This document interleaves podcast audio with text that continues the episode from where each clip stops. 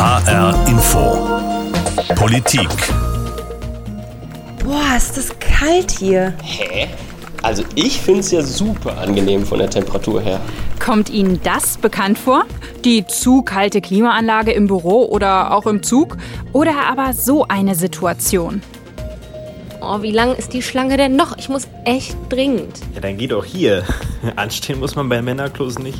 Auch das ist kein Zufall. Grund ist der sogenannte Gender Data Gap.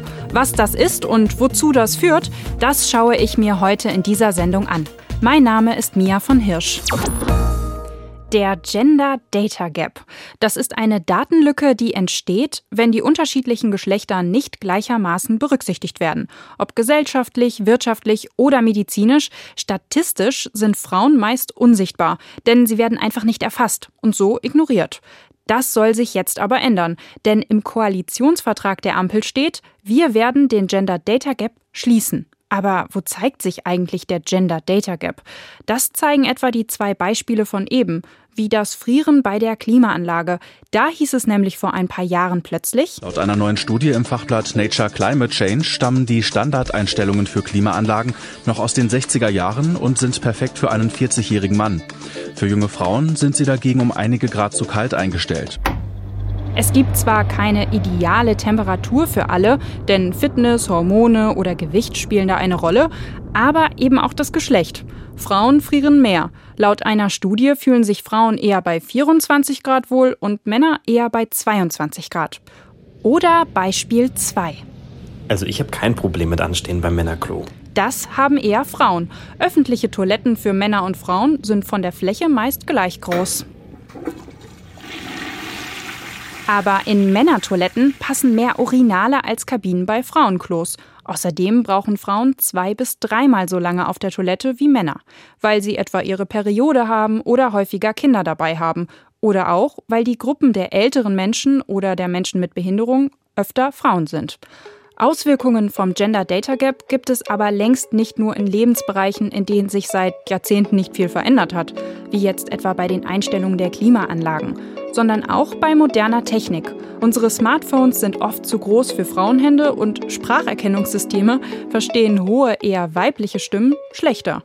Typische Silicon Valley-Programmierer sind häufig männlich.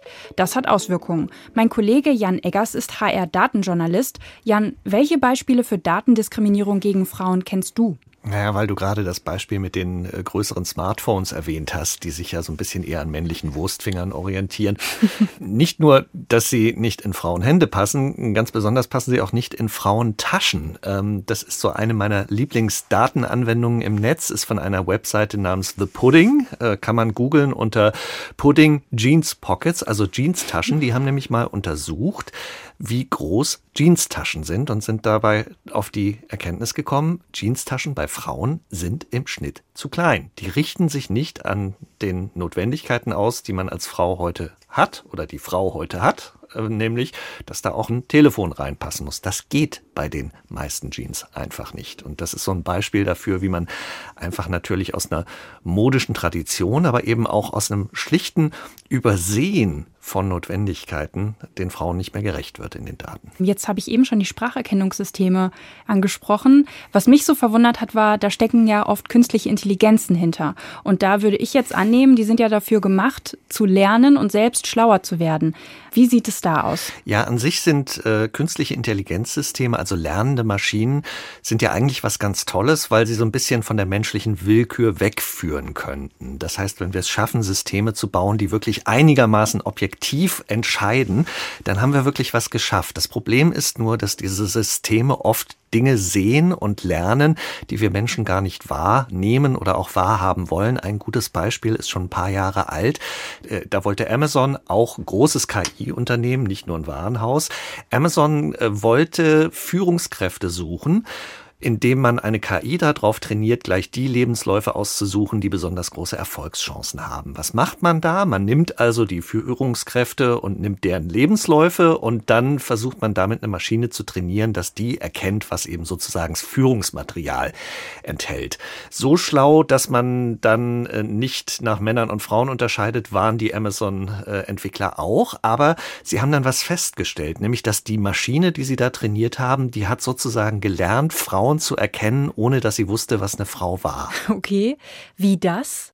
Einfach über das Verhalten, wenn in meinem Lebenslauf zum Beispiel bestimmte Vereinigungen oder Organisationen sind, an denen ich teilgenommen habe, zum Beispiel auf der Uni, dann hat die Maschine relativ schnell gelernt, dass jetzt, um ein Beispiel zu nennen, der Fußballverein eher auf ein männliches Verhalten und damit auf eine höhere Wahrscheinlichkeit deutete, dass diese Person dann später tatsächlich Führungskraft war. Weil eins ist klar, die Führungskräfte bei Amazon, das waren mehrheitlich Männer. Das ist auch wieder ein gutes Beispiel dafür, wie auch alte Daten so eine Vorbelastung dann an künstliche Intelligenzen weitergeben können. Ich finde tatsächlich, das Amazon-Beispiel ist auch deswegen gut, weil es eigentlich ein Erfolgsbeispiel ist. Amazon ist diese Schieflage nämlich aufgefallen. Die haben sich das angeguckt und gesagt, Moment, da stimmt was nicht. Ganz objektiv. Und das hat dann dazu geführt, dass Amazon dieses ganze Verfahren und diese ganze Maschine sehr schnell in den Mülleimer geworfen hat. Aber das muss man eben erstmal machen. Natürlich neigt man dazu, wenn man etwas nicht als Problem wahrnimmt. Ne? Beispielsweise, wenn man ein so ein typischer Tech-Bro ist, also ein männlicher Entwickler irgendwie Anfang äh, Mitte 30, der äh, ja Diskriminierung und Schieflagen möglicherweise nicht am eigenen Leib erfahren hat, dann neigt man dazu, über sowas wegzusehen und das nicht als Problem Problem wahrzunehmen. Und wie gesagt, das hat ja das Amazon-Beispiel gezeigt, man muss das Problem erstmal sehen und man muss es eben auch sehen wollen. Vielen Dank für den Einblick, Jan. Ja, wenn solche geschlechtsspezifischen Daten nicht berücksichtigt werden, führt das zu Benachteiligung und vielleicht auch mal zu Frust im Alltag. Aber wenn es in der Medizin passiert, dann kann so eine Datenlücke auch lebensbedrohlich sein. Man hat etwa lange angenommen, dass Männer und Frauen die gleichen Symptome bei Herzinfarkten haben, beispielsweise diese als typisch geltenden Armschmerzen. Doch bei Frauen ist das häufig anders. Nur bei einem Drittel der Herzinfarktpatientinnen tritt beispielsweise dieses Symptom auf. Die Folge? Fehldiagnosen und oft viel zu spät die Erkenntnis, was die Patientin eigentlich hatte. Dagegen möchte die Gendermedizin etwas tun. Professorin Vera Regitz-Zagrosek ist eine Pionierin in diesem Bereich. Sie hat die einzige Professur für frauenspezifische Gesundheitsforschung mit Schwerpunkt Herz-Kreislauf-Erkrankungen in Deutschland an der Charité in Berlin. Und sie ist die Gründungspräsidentin der deutschen und der internationalen Gesellschaft für geschlechtsspezifische Medizin. Ich habe mit ihr gesprochen und sie gefragt, Frau Regitz-Zagrosek, wie gleichberechtigt geht die medizinische Forschung denn auf Männer und Frauen ein? Leider geht sie gar nicht gleich auf Männer und Frauen ein. Weder gleich noch gleichberechtigt. In der medizinischen Forschung werden doch häufig überwiegend Männer oder männliche Versuchstiere untersucht und dann werden die Ergebnisse auf Frauen oder weibliche Tiere extrapoliert. Was hat das letztendlich für einen Effekt? Nun, wenn wir überwiegend männliche Tiere untersuchen, dann ähm, haben wir die Information über Aufnahme von Arzneimitteln, Verteilung im Körper, ähm, Umbau, Ausscheidung und auch Wirksamkeit überwiegend eben für die männlichen Tiere. Und die weiblichen Tiere sind nun einmal anders. Frauen sind keine kleinen Männer. Wie unterscheiden sich denn Frauen von Männern? Frauen unterscheiden sich von den Männern zum Beispiel durch die Körperzusammensetzung, der Umbau der Arzneimittel, die Aktivierung in der Leber erfolgt anders bei Männern und Frauen und auch die Ausscheidung über die Niere nun kann man sagen, das kann man alles berechnen. Das ist aber nicht alles eine, eine, Funktion der Körpergröße, sondern tatsächlich des männlichen und weiblichen Geschlechts. Warum werden Frauen, beziehungsweise in dem Fall dann erstmal in der Vorstufe weibliche Tiere, weniger ähm, damit einbezogen? Die weiblichen Tiere haben einen Zyklus, was viele Forscher als unpraktisch empfinden. Und sie fürchten, dass dieser Zyklus ihre Versuchsergebnisse stört.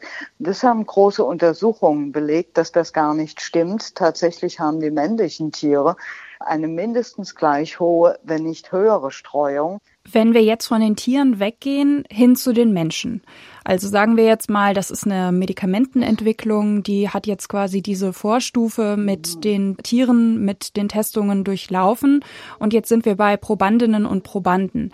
Da sieht das mit der Geschlechterverteilung ja auch nicht immer, ich sage jetzt mal 50-50 aus, sondern dann zum Beispiel ein höherer Anteil von einem Geschlecht. Wie schätzen Sie das ein? Die Arzneimittelprüfungen erfolgen ja in vier Stufen beim Menschen. Also es gibt erst einmal die äh, Dosisfindungsstudien. Hier scheut sich die Industrie sehr, Frauen einzubeziehen wegen des Schwangerschaftsproblems. Man will natürlich äh, nicht an einer potenziell Schwangeren ein noch unbekanntes Arzneimittel testen. Das heißt, man muss sehr viel Wert auf sehr sorgfältige Verhütung legen überwiegend deswegen haben wir in dieser Phase überwiegend Männer, sodass die Dosierungen für die Arzneimittel an Männern ermittelt werden. Wir wissen jetzt ähm, aus der Herz-Kreislauf-Forschung, dass einige unserer Medikamente bei Frauen bereits in niedrigeren Dosen als bei Männern die volle Wirkung entfalten und Frauen wahrscheinlich mit niedrigeren Dosen sehr gut bedient wären. Genau wissen wir das nicht, weil prospektive Studien zu diesem Thema es praktisch nicht gibt. Das ist also wirklich ein riesiges Datenloch, das wir da haben. Und bei der späteren Arzneimitteltestung, da haben wir meistens kein Vergleich eines Dosiseffektes bei Männern und Frauen. Natürlich ist es aufwendiger, weibliche Probanden zu finden für die frühe Testung und man muss mehr Sicherheitskontrollen machen. Aber das ist durchaus machbar. Und wenn Sie den volkswirtschaftlichen Schaden oder Nutzen anschauen, der entsteht, wenn ein Medikament durchgängig gut vertragen wird oder wenn ein Medikament dazu führt, dass doch ein relativ hoher Prozentsatz der Menschen, die es einnehmen, dann mit Problemen auf eine Intensivstation muss, dann ist es im Prinzip immer teurer, wenn man ein nicht ausreichendes getestetes Medikament auf dem Markt hat. Was wünschen Sie sich jetzt von der neuen Regierung, wenn das im Koalitionsvertrag nun mal schon auch drin steht, dass diese Gender Data Gap geschlossen werden soll? Was muss sich Ihrer Meinung nach als erstes ändern und was sind die wichtigsten Punkte? Nun, im universitären Bereich brauchen wir vor allem ein paar mehr Institute für Gendermedizin, so wie wir es an der Charité in Berlin haben, dass die Studierenden alle erfahren, welche Unterschiede es gibt, dass die Forscherinnen rechtzeitig informiert werden, wo ihr Bias in den Tierexperimenten steckt und dass die angehenden Mediziner lernen, mit Patientinnen und Patienten richtig umzugehen, auch ihre eigenen Vorurteile sensibel wahrzunehmen. Professorin Regitz Zagrosek war das. Sie ist Expertin im Bereich der geschlechtsspezifischen Medizin und hat erklärt, was der Gender Data Gap im medizinischen Bereich für Auswirkungen hat. Weil im Koalitionsvertrag von SPD, Grünen und FDP steht, dass der Gender Data Gap im medizinischen Bereich geschlossen werden soll, habe ich in Berlin mal nachgefragt, wie das klappen soll. Laut Gesundheitsministerium werden in den nächsten Jahren rund 4,1 Millionen Euro in die Hand genommen um geschlechterspezifische Besonderheiten zu erforschen, Modellprojekte zu fördern und die Effektivität der Versorgung zu untersuchen. Weitere Details zur Umsetzung konnten sie mir aber nicht geben. Aber auch wenn es noch nicht konkret ist, wie genau das Thema Gender Data Gap geschlossen werden soll, es ist aktuell. Vor ein paar Monaten gab es aufgeregte Schlagzeilen über die zweite Bürgermeisterin Hamburgs. Katharina Fegebank von den Grünen will Unfalldummies gendern. Jetzt auch das noch. Hintergrund ist aber, Unfalldummies sind eher Männerkörpern nachempfunden als Frauenkörpern. Und das kann Auswirkungen haben. Siegfried Brockmann ist Leiter der Unfallforschung der deutschen Versicherer und kennt sich mit dem Thema aus. Mit ihm habe ich telefoniert. Also Crashtest-Dummies sollen ja dabei helfen herauszufinden, was für Auswirkungen bei Verkehrsunfällen auf menschliche Körper wirken. Aber wie sieht das denn mit den Dummies momentan aus? Ja, wir haben äh, verschiedene Dummies zur Verfügung. Das fängt an bei einem äh, Kinderdummy, der eben entsprechend auch klein ist. Dann haben wir eine sogenannte 5% Frau. Das bedeutet, 95% aller Frauen in Europa wären größer und schwerer als dieser Dummy. Dann haben wir einen 50% Mann und einen 90% Prozent Mann, bei dem also 90 Prozent der männlichen Bevölkerung leichter bzw. kleiner sind als dieser Dummy. Und äh, da ein Dummy natürlich nicht wirklich ein Geschlecht hat, sondern äh, geschlechtsneutral aussieht, heißt das nichts anderes, als dass wir mit den Dummies, die zur Verfügung stehen, die Bandbreite von sehr kleinen, leichten Personen bis zu sehr großen, schweren Personen abdecken. Das Problem liegt eher so im Mittelfeld, dass wir also auch einen 50% Mann haben, der also ungefähr den Durchschnitt der deutschen Männerbevölkerung widerspiegelt, aber eben keine 50% Frau, also eben den Durchschnitt der äh, Frauen nicht widerspiegelt und da ist tatsächlich auch eine Lücke. Also, wenn wir jetzt über die Lücke reden, warum ist die da? Also, warum sind die meisten Dummies eher männlichen Körpern nachempfunden als weiblichen Körpern? Ja, der Punkt ist, dass äh, Dummies seit vielen Jahren äh, existieren und äh, nicht mehr angepasst wurden und irgendwie hat sich auch keiner besonders Gedanken darüber gemacht. Denn was ja stimmt ist, dass in dieser Spanne zwischen besonders groß, besonders schwer und besonders leicht und besonders klein natürlich sich auch alle Frauen, äh, fast alle Frauen in Deutschland befinden. Sie, sie gehen also nicht etwa verloren, sondern nur dann, wenn wir ganz spezielle Erkenntnisse über diese sozusagen mittelgroßen Frauen haben wollten, da fehlt uns dieses Instrument. Und wenn man mal auf das Unfallgeschehen schaut, haben wir äh, zwischen Männern und Frauen im Verletzungsmuster tatsächlich einen großen Unterschied. Der liegt vor allen Dingen in der Halswirbelsäule, weil dort die Muskulatur von Frauen nicht so ausgeprägt ist wie die von Männern. Und dort ist allerdings jetzt die Forschung entsprechend im Gange, um dort einen äh, entsprechenden Dummy, der eher dieser sozusagen diesen besonderen Gegebenheiten entspricht, auch Rechnung zu tragen. Wenn Sie jetzt schon von der Nackenmuskulatur bei Frauen gesprochen haben, welche Gefahr liegt darin, wenn man quasi quasi nicht in den Dummies auch abbildet, wie das in der Bevölkerung aussieht. Ja, das große Problem liegt zunächst mal darin, dass wir hier ein Datenproblem haben. Das heißt, es geht ja nicht nur um Größe und Gewicht, sondern gerade diese Halswirbelsäulenfrage zeigt ja, dass es um viel, viel mehr geht, nämlich zum Beispiel darum, wie stark ist die Muskulatur bei Männern und Frauen ausgeprägt. Das gleiche Problem habe ich bei den oft sehr schweren Verletzungen der äh, inneren Organe, also die, was bedeutet eine konkrete konkrete Eindrückung des Brustkorbs bei einem Unfall. Und da fehlen uns im Moment tatsächlich auch noch ganz viele Daten. Das trifft leider für Männer auch zu. Auch dort peilt man eigentlich über den sehr, sehr groben Daumen und äh, weiß im Grunde gar nicht genau, ähm, was eine konkrete Eindrückung für Unfallfolgen hätte. Man muss sagen, bei den Dummies tut sich etwas. Ab nächstem Juli gilt eine neue EU-Verordnung. Crashtests müssen dann verpflichtend auch mit einem weiblichen Dummy durchgeführt werden. Als letzten Aspekt rund um das Thema Gender Data Gap möchte ich mir in dieser Sendung das Thema Stadtplanung anschauen.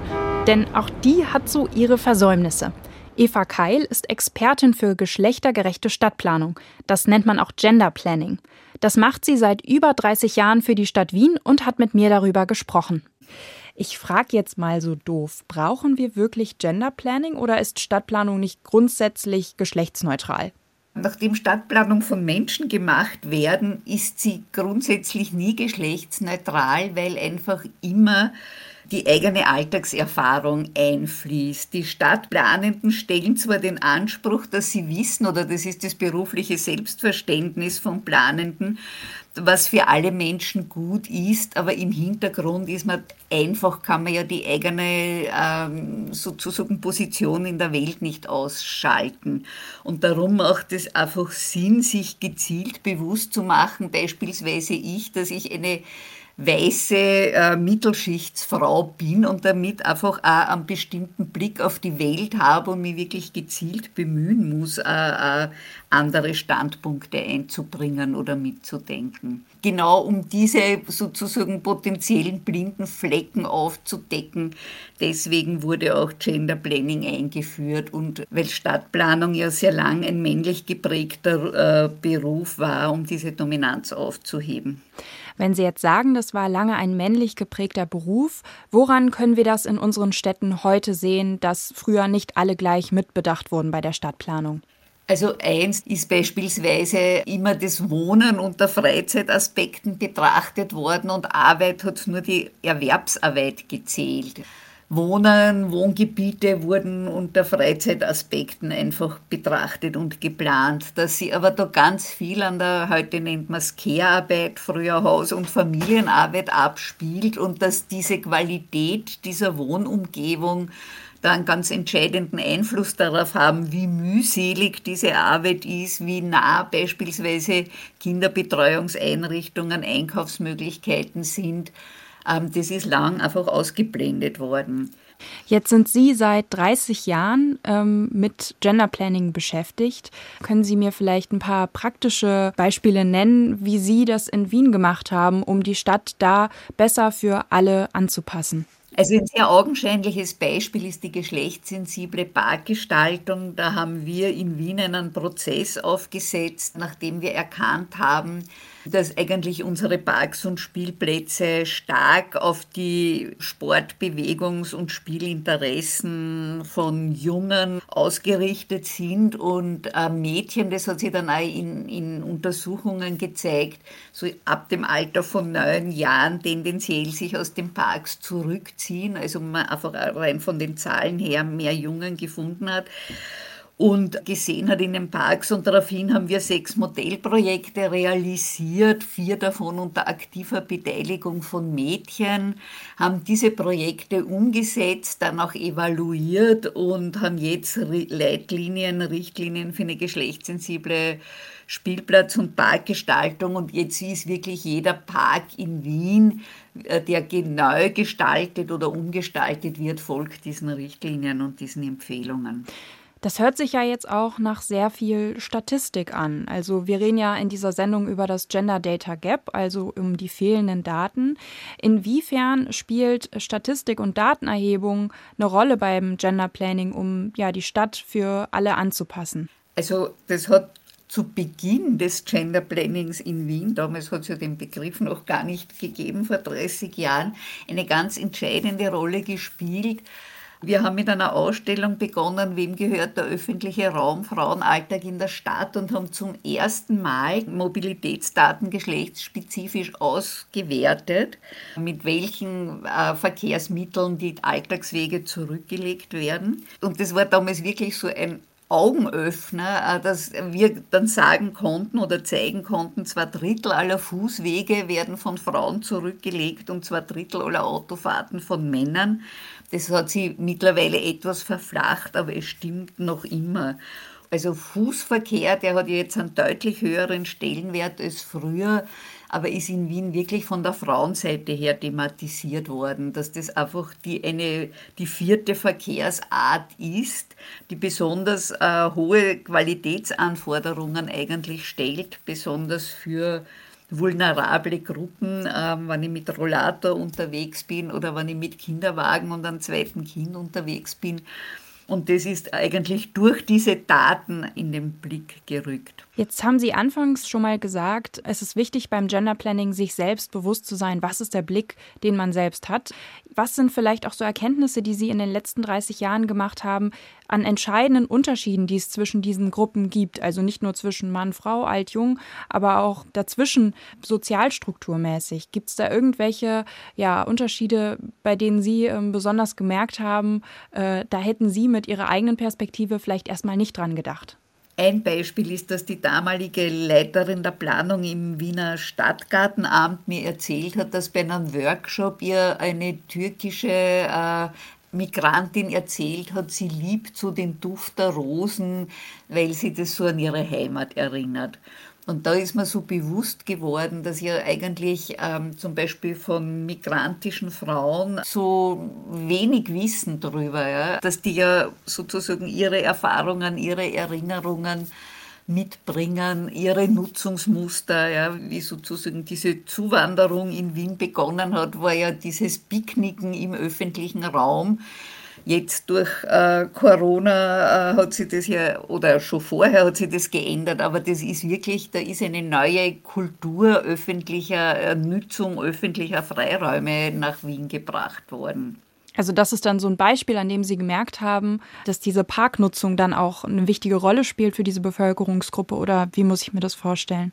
Ja, erstens einmal so diese, es sind daraufhin dann auch wirklich so Picknick- und Grillplätze installiert worden, äh, beispielsweise auf der Donauinsel in Wien, weil es da einfach da ganz eine große Nachfrage gegeben hat. Aber auch, wenn ich sage, ein Park soll möglichst viel Freude bereiten, dann hilft mir das, wenn ich sozusagen solche Informationen habe oder mir die eben auch gezielt abhole. Bei uns in Hessen wird auch in der Stadtplanung daran gearbeitet, unsere Städte geschlechtergerechter und sicherer zu machen. In Offenbach wird zum Beispiel auf gute Beleuchtung geachtet, damit sich niemand abends unwohl fühlt. Dafür wird dann auch mal eine Hecke gerodet. Und in Kassel sind zum Beispiel viele Unterführungen zugeschüttet. Da hat sich's ausgegruselt. Also, zusammengefasst, es ist tatsächlich so, in der Statistik sind Frauen oft unsichtbar. Der Gender Data Gap reicht von der Technik über die Medizin bis hin zur Stadtplanung. Es gibt viele konstruktive Ansätze und die zu stärken und zu unterstützen, das ist die selbstgewählte Aufgabe der neuen Regierung. Das war HR Info Politik mit der Folge Gender Data Gap wie die Statistik Frauen unsichtbar macht. Die Sendung gibt es wie immer auch in der ARD Audiothek, auf hrinforadio.de oder da, wo Sie gerne Podcasts hören. Dort können Sie auch die Sendung meiner Kollegin Juliane Ort finden. Sie befasst sich mit AussteigerInnen, die in Nordhessen ein halbes Jahr das Leben auf dem Land testen. Mein Name ist Mia von Hirsch.